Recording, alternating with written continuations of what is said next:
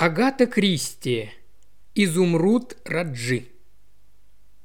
Джеймс Бонд еще раз попытался серьезно взяться за желтую брошюру, которую держал в руках.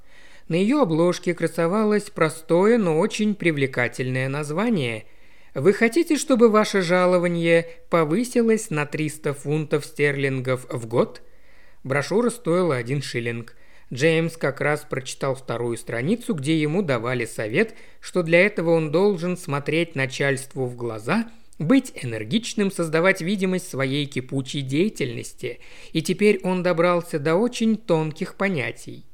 Бывают моменты, когда необходима искренность, но иногда надо быть осторожным, сообщала ему желтая брошюра. Сильный человек никогда не станет открывать все свои карты. Джеймс отложил брошюру, поднял голову и бросил взгляд на голубую поверхность океана. У него появилось подозрение, что его-то никак не назовешь сильным человеком. Сильный человек всегда хозяин ситуации и никогда не жертва ее. Уже шестьдесятый раз за это утро он вспоминал все свои обиды. Это был его отпуск – его отпуск. Джеймс саркастически хмыкнул. Кто надоумил его приехать на этот модный морской курорт в Кимптон-он-Си? Грейс. Кто заставил его тратить денег больше, чем он мог себе позволить? Грейс. И он пошел у нее на поводу. Она притащила его сюда, и каков результат? Когда он остановился в мрачных меблированных комнатах примерно в полутора милях от моря, Грейс, которая тоже могла, как и он, остановиться в меблированных комнатах, Конечно, не в одних с ним правила приличия круга, в котором вращался Джеймс, были очень строгими. Так вот, Грейс бесцеремонно его бросила и остановилась не более не менее, как в гостинице «Эспланада» прямо на берегу моря. И кажется, у нее тут были друзья – «Друзья!» Джеймс опять горько улыбнулся. Он вспомнил все свое безрезультатное трехлетнее ухаживание за Грейс. Она была милой девушкой, когда он впервые увидел ее. Это было еще до того, как она добилась успеха в салоне дамских шляпок «Бартлес» на Хай-стрит. Джеймс имел в то время на нее виды, но теперь, увы, она была ему не пара. Грейс была девушкой, которые делают хорошие деньги, и это сделало ее высокомерной. Да, именно высокомерной. Тут он вспомнил один отрывок из стихотворения. Там было что-то вроде «благодарить небеса за любовь».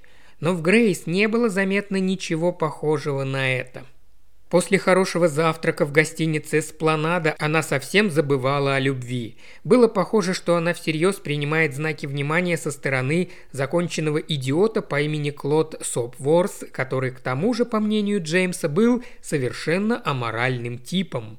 Джеймс испытывал адские мучения и хмуро смотрел за горизонт. Комптон-он-Си. Что заставило его приехать сюда – это был очень дорогой, модный, шикарный курорт.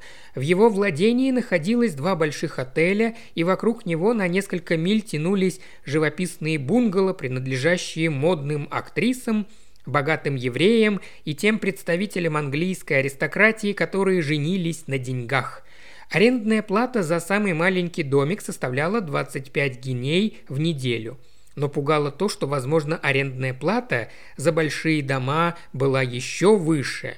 Прямо за спиной Джеймса был один из таких домов. Он принадлежал знаменитому спортсмену лорду Эдварду Кэмпиону. И сейчас дом был полон гостей, среди которых был даже Раджа Марапутный, о богатстве которого ходили настоящие легенды – Джеймс читал о нем сегодня утром в местной газете, где говорилось о размерах его индийских владений, его дворцах, его изумительной коллекции драгоценных камней. Специально отмечая один знаменитый изумруд, о котором газеты с восхищением писали, что он размером с голубинное яйцо. Выросший в городе Джеймс имел очень смутные представления о размерах голубинных яиц, но статья произвела на него глубокое впечатление. «Если бы у меня был такой изумруд», — сказал Джеймс, снова нахмурившись, — «я бы показал тогда Грейс».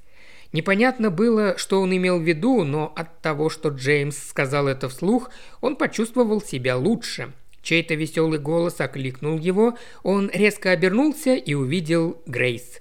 С ней были Клара Сопворс, Алиса Сопворс, Дороти Сопворс и, увы, Клод Сопворс. Девушки держались за руки и хихикали. «Да ты прямо как иностранец!» – шутя воскликнула Грейс. «Ну», – сказал Джеймс. Он чувствовал, что мог бы подыскать и более остроумный ответ. «Вы не сможете произвести впечатление энергичного человека, если будете все время повторять слово «ну». С нескрываемой ненавистью он посмотрел на Клода Сопворса. Клод Сопворс в своем великолепном костюме напоминал опереточного героя – Джеймс с нетерпением ждал момента, когда же, наконец, веселый пес, резвящийся на пляже, обрызгает и посыплет песочком ослепительно белые фланелевые брюки Клода. Сам же он носил видавшие виды темно-серые брюки, которые он считал очень практичными. «Какой чудесный здесь воздух!» – сказала Клара, сопя от удовольствия. «Просто невозможно усидеть на месте, не правда ли?» Она захихикала – «Это озон», – сказала Алиса Сопворс. «Ты знаешь, он действует прямо как тонизирующее средство». И она тоже захихикала. Джеймс подумал, хорошо было бы стукнуть их тупыми головами друг о дружку, что за идиотская манера все время смеяться. Они же не сказали ничего смешного.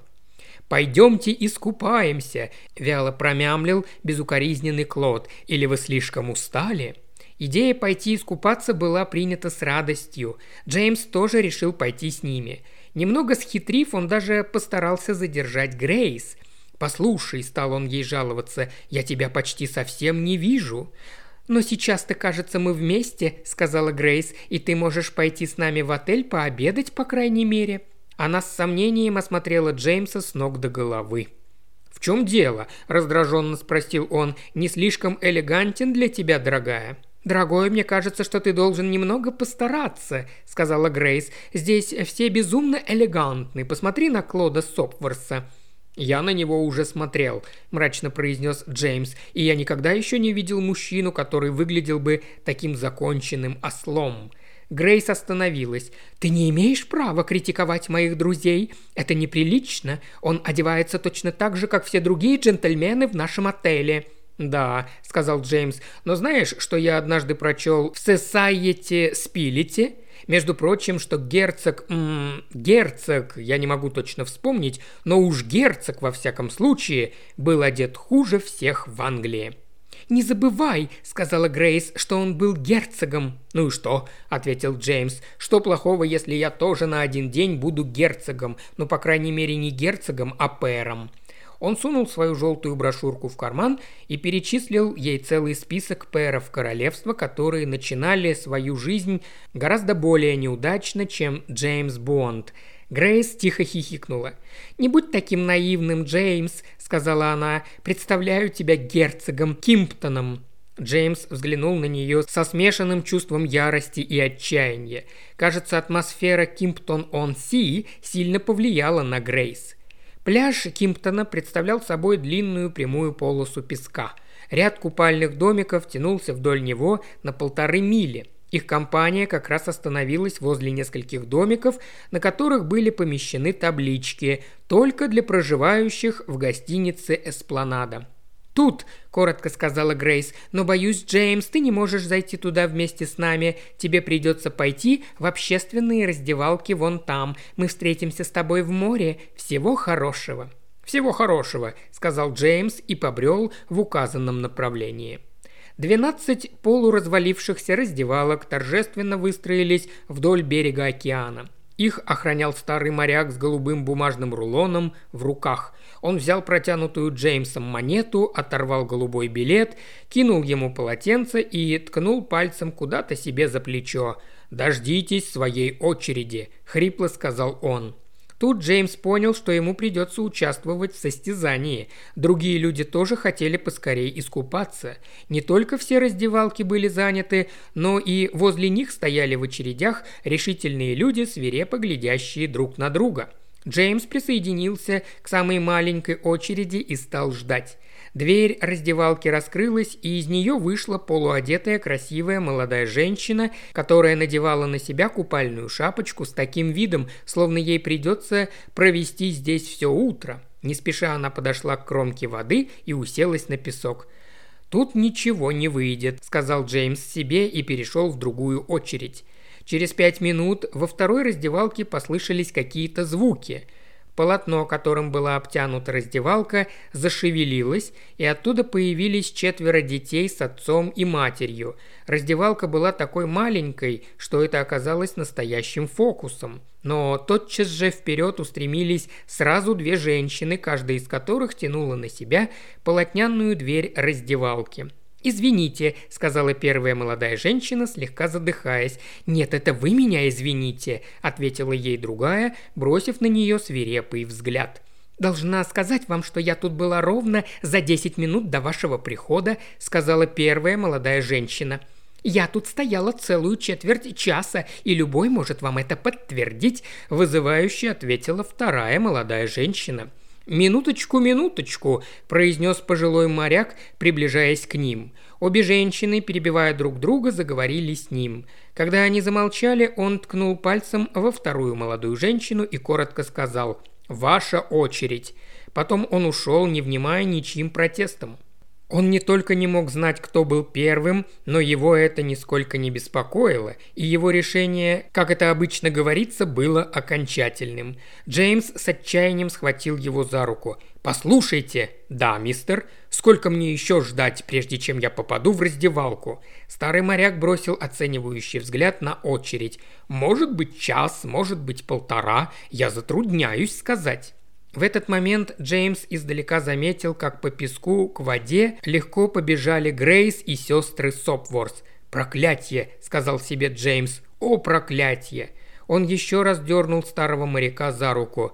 «Нет ли где-нибудь другой раздевалки? Может быть, вон в тех домиках? Кажется, они пустые». «Домики», – произнес древний моряк с достоинством, – «находятся в частной собственности».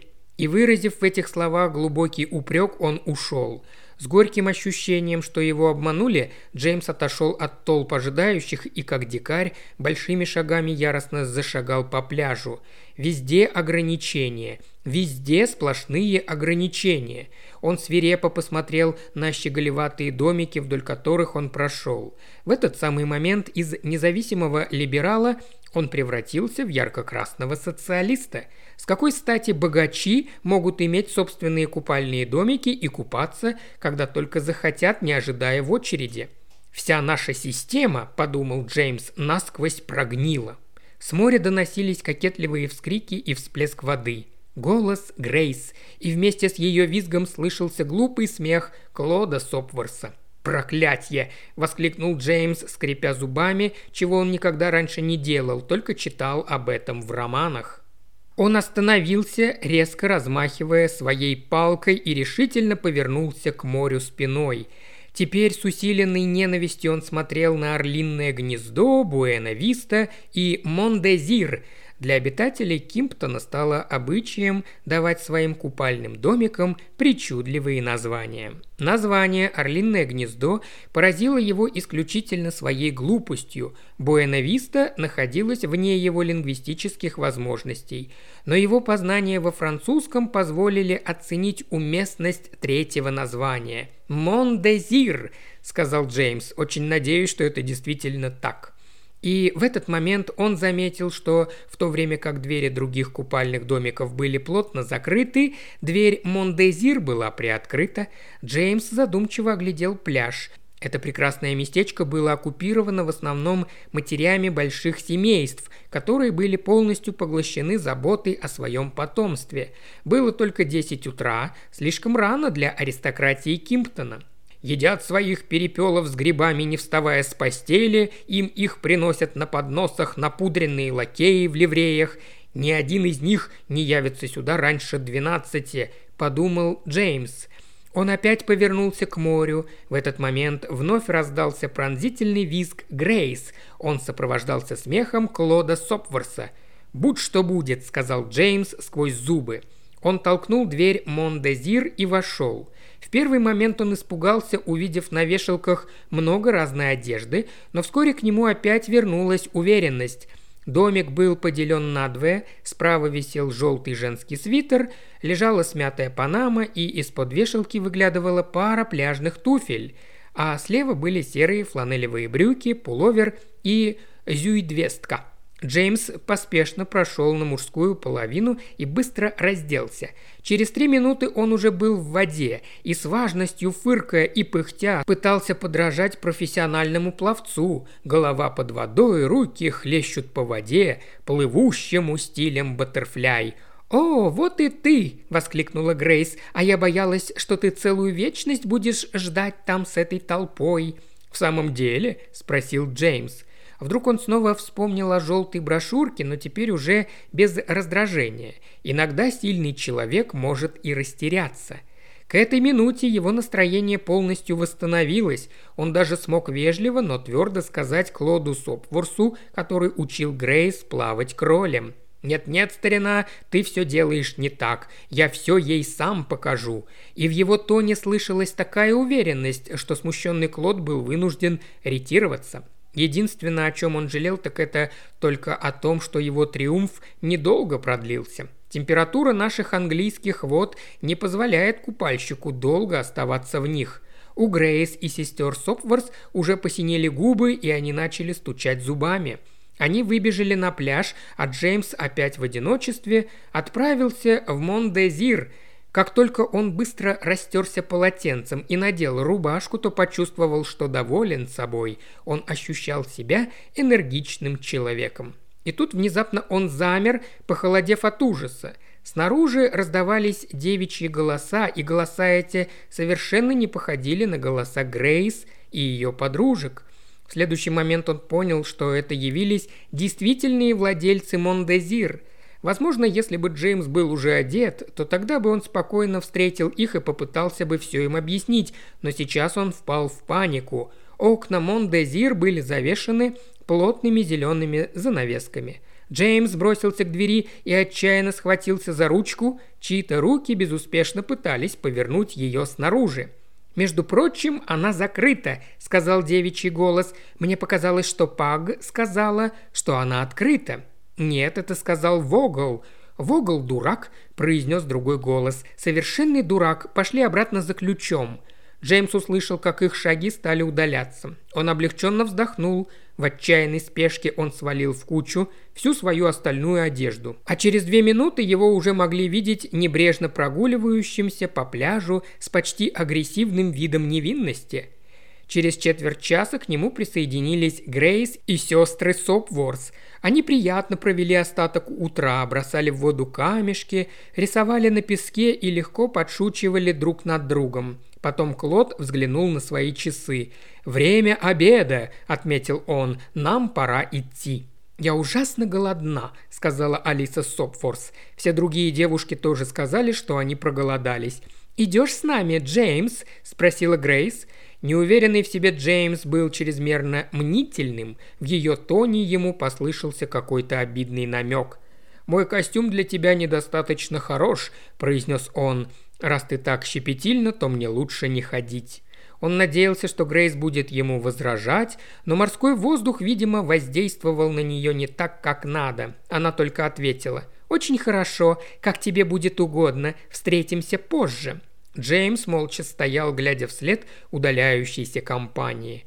«Ну и ну», — сказал он, — «ну и ну». В дурном настроении он побрел в город. В Кимптоне было два кафе, и оба они были душные, шумные и переполненные. Как и в случае с купальными домиками, Джеймсу опять пришлось подождать.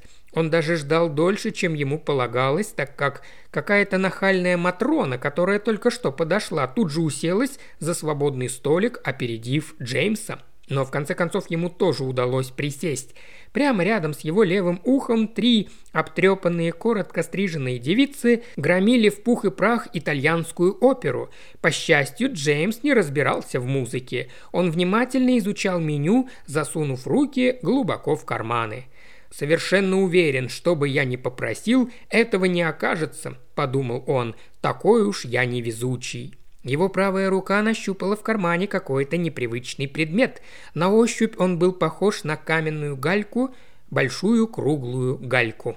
«Интересно, с какой это стати я положил камень себе в карман?» – подумал Джеймс. Он сжал камень в руке, к нему подошла официантка. «Жареную камбалу с картофелем, пожалуйста», – сказал Джеймс. «Жареной камбалы нет», – пробормотала официантка, мечтательно уставившись в потолок. «Ну тогда мясо карри», – сказал Джеймс. «Мясо карри нет».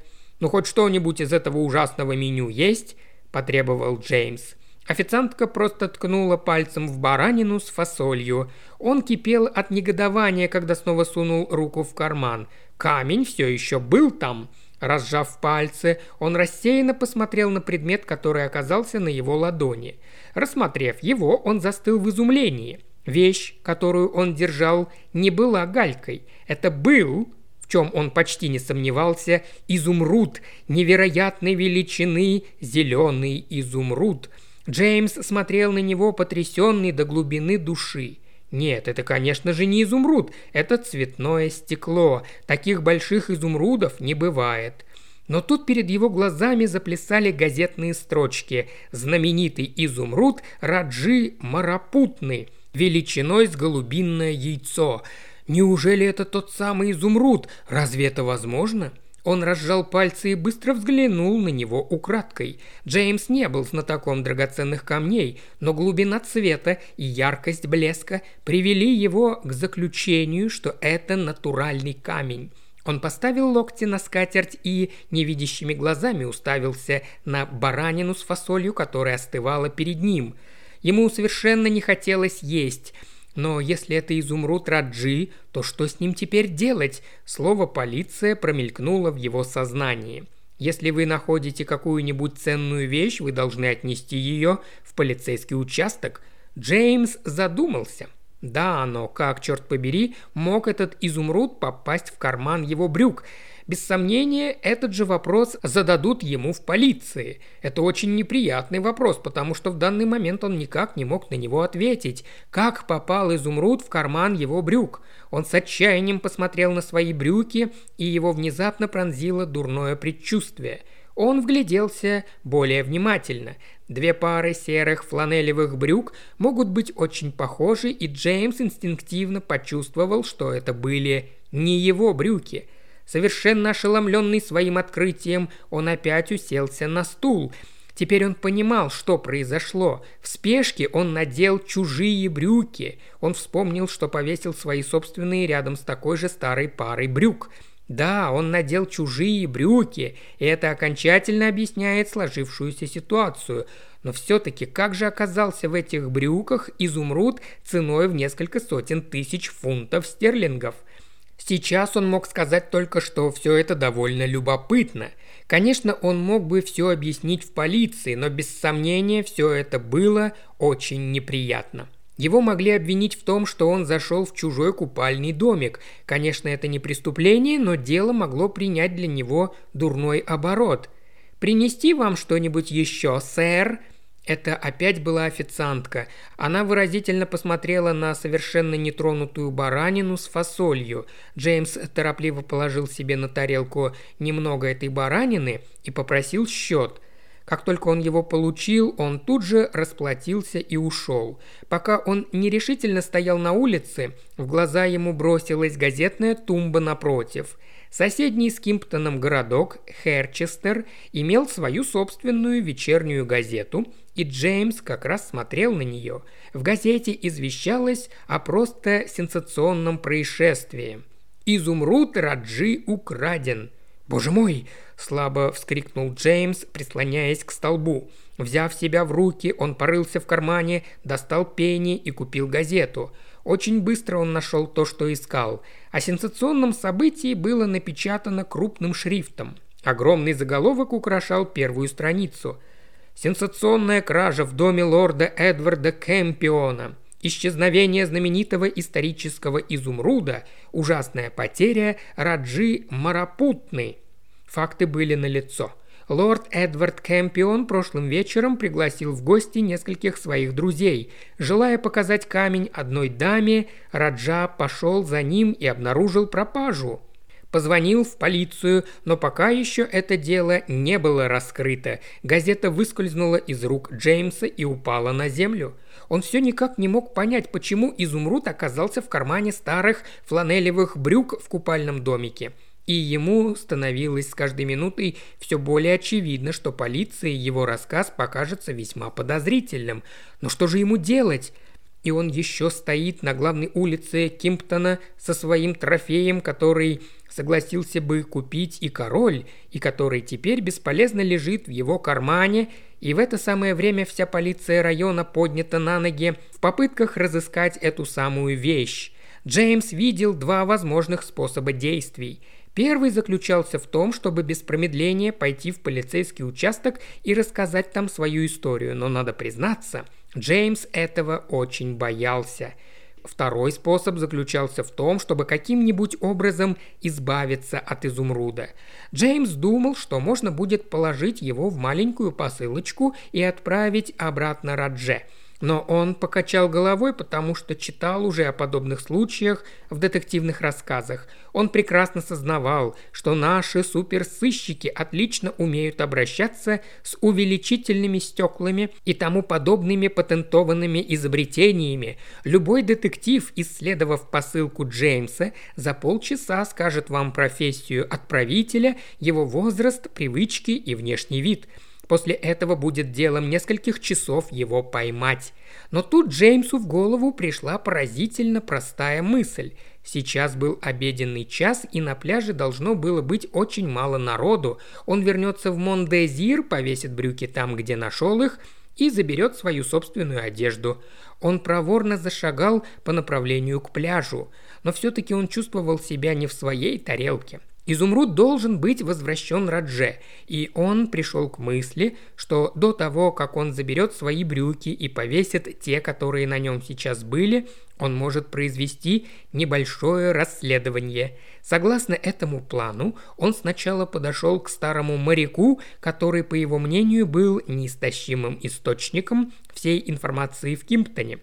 «Простите», – вежливо обратился к нему Джеймс – по-моему, купальный домик моего приятеля находится здесь. Его зовут Чарльз Лэмптон. Кажется, домик называется Мондезир. Глядя на море и не выпуская трубку изо рта, старый моряк очень прямо сидел на своем стуле.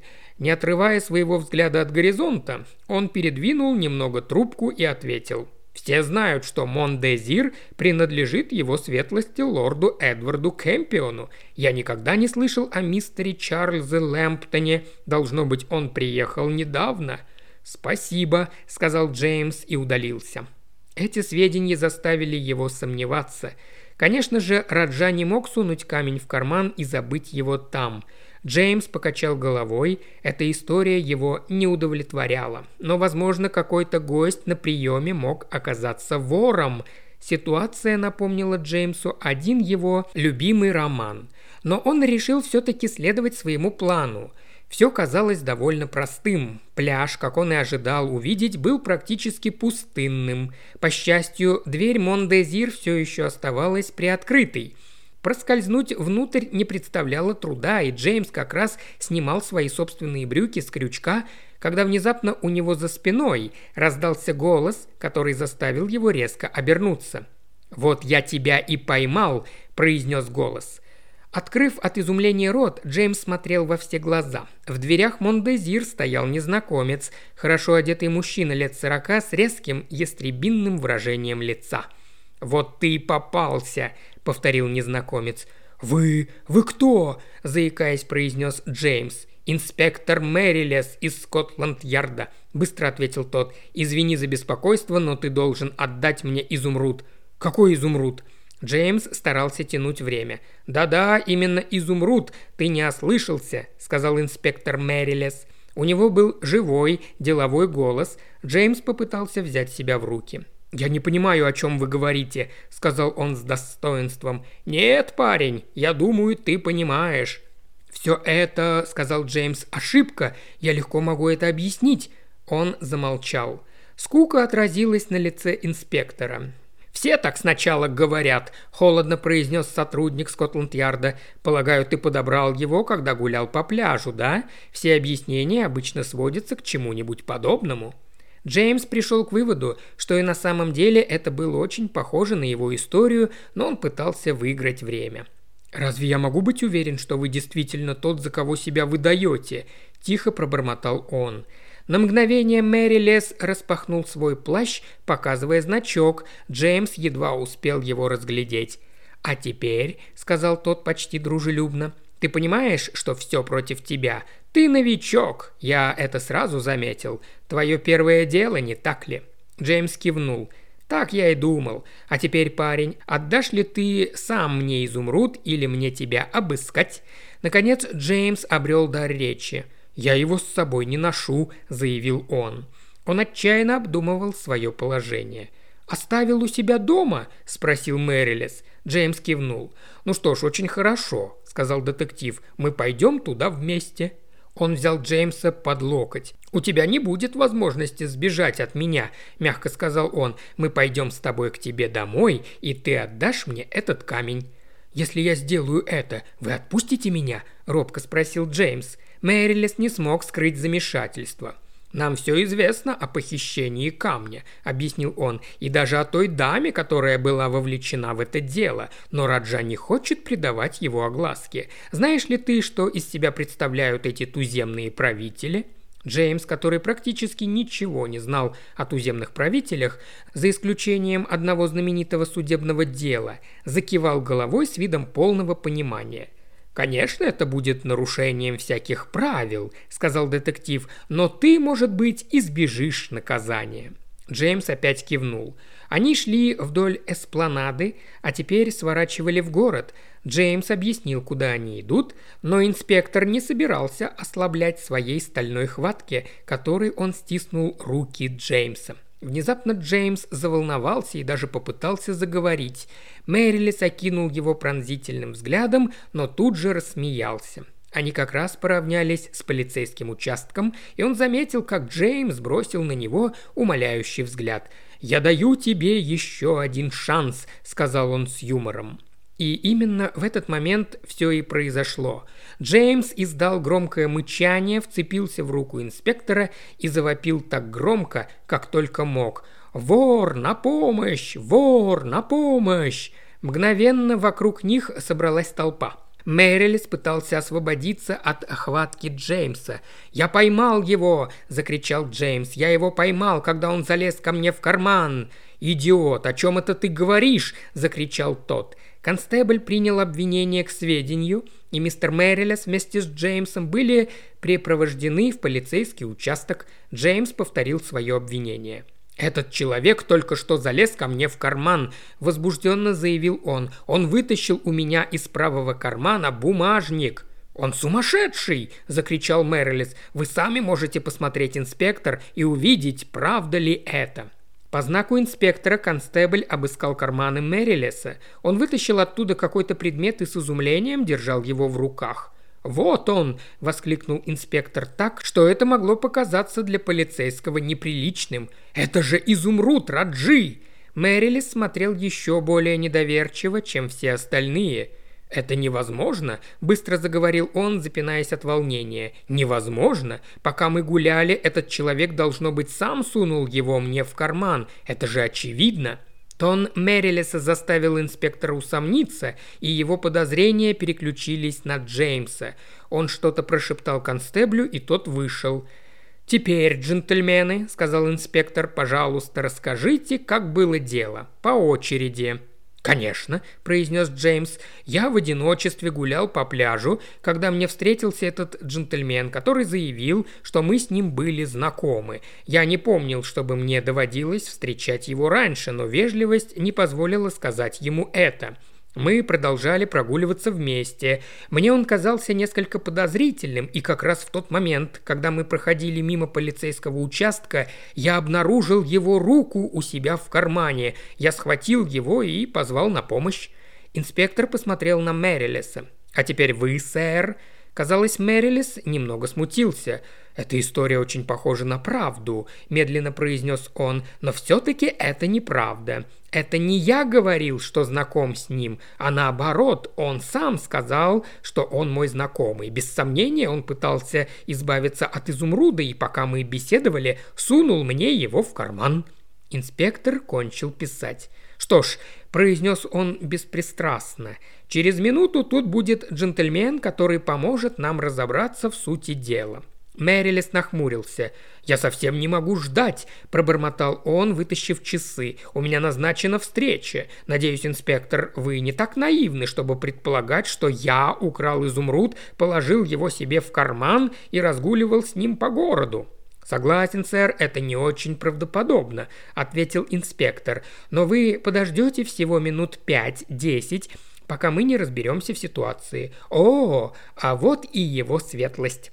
В комнату широкими шагами вошел высокий человек лет сорока. Он был одет в потрепанные брюки и старый свитер. «Инспектор, что все это значит?» – спросил он. «Вы говорите, что изумруд у вас. Это великолепно, отличная работа. А что это за люди?» Он перевел взгляд с Джеймса на Мэрилеса. Последний как-то съежился и отпрянул под его взглядом. «Ну и ну, Джон!» – воскликнул лорд Эдвард Кэмпион. «Вы узнаете этого человека, лорд Эдвард?» – быстро спросил инспектор. «Именно», – сказал холодно лорд Эдвард. «Это мой камердинер, которого я взял к себе месяц назад. Парень, которого прислали из Скотланд-Ярда, сразу же его заподозрил, но в его вещах не было даже и следа изумруда. Он носил его с собой в кармане плаща, заявил инспектор. Благодаря этому джентльмену мы его задержали. Он указал на Джеймса. Через мгновение Джеймс принимал поздравления и ему жали руку. «Мой дорогой друг», — сказал лорд Эдвард Кэмпион, — «вы его сами заподозрили?» «Да», — ответил Джеймс, — «мне пришлось выдумать целую историю о том, как он влез ко мне в карман, чтобы доставить его в полицейский участок. «Это замечательно!» – сказал лорд Эдвард. «Просто замечательно! Если вы не обедали, то должны отобедать с нами. Правда, сейчас уже поздновато, около двух часов». «Нет», – сказал Джеймс, – «я не обедал, но...» «Ни слова больше, ни слова», – сказал лорд Эдвард. «Раджа хочет вас поблагодарить за то, что вы нашли его изумруд. К тому же я не слышал еще всей истории». Они вышли из полицейского участка и стояли на ступеньках – «Мне кажется, — сказал Джеймс, — я должен рассказать вам подлинную историю. Он так и поступил, лорд Эдвард очень развеселился. «Это самый удивительный случай, о котором я когда-нибудь слышал в своей жизни», – заявил он. «Теперь я понял все. Стащив камень, Джон тут же побежал в купальный домик, так как знал, что полиция будет обыскивать весь дом. Я иногда надеваю эти старые брюки, когда хожу на рыбалку. Никто к ним даже и не притрагивается, и он мог вытащить камень оттуда, когда бы только захотел». Представляю, как он обомлел, когда сегодня пришел туда и увидел, что камня нет. А когда появились вы, он понял, что это именно вы унесли камень. До сих пор я не могу поверить, что вам удалось его раскусить, несмотря на то, что он изображал детектива. «Сильный человек», – подумал Джеймс, – «знает, когда надо быть искренним, а когда проявлять осторожность».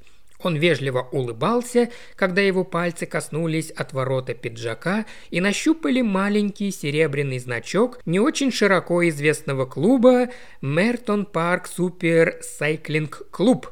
Удивительное совпадение, но Джон тоже был его членом. «Привет, Джеймс!» Он обернулся. С другой стороны улицы его звали Грейс и сестры Сопфорс. Он повернулся к лорду Эдварду. «Извините, я на минутку». Он перешел на другую сторону улицы и подошел к ним. «Мы собираемся фотографироваться», — сказала Грейс, «хотя, может, ты и не захочешь пойти с нами?» «К сожалению, не могу», — ответил Джеймс. «Сейчас я как раз собираюсь пообедать с лордом Эдвардом Кэмпионом. Это вон тот не очень-то шикарно одетый человек. Он хочет представить меня Радже Марапутны». Он вежливо приподнял шляпу, а затем присоединился к лорду Эдварду. Еще больше аудиокниг в исполнении Ильи Кривошеева на Бусти и ВКонтакте. Все ссылки в описании –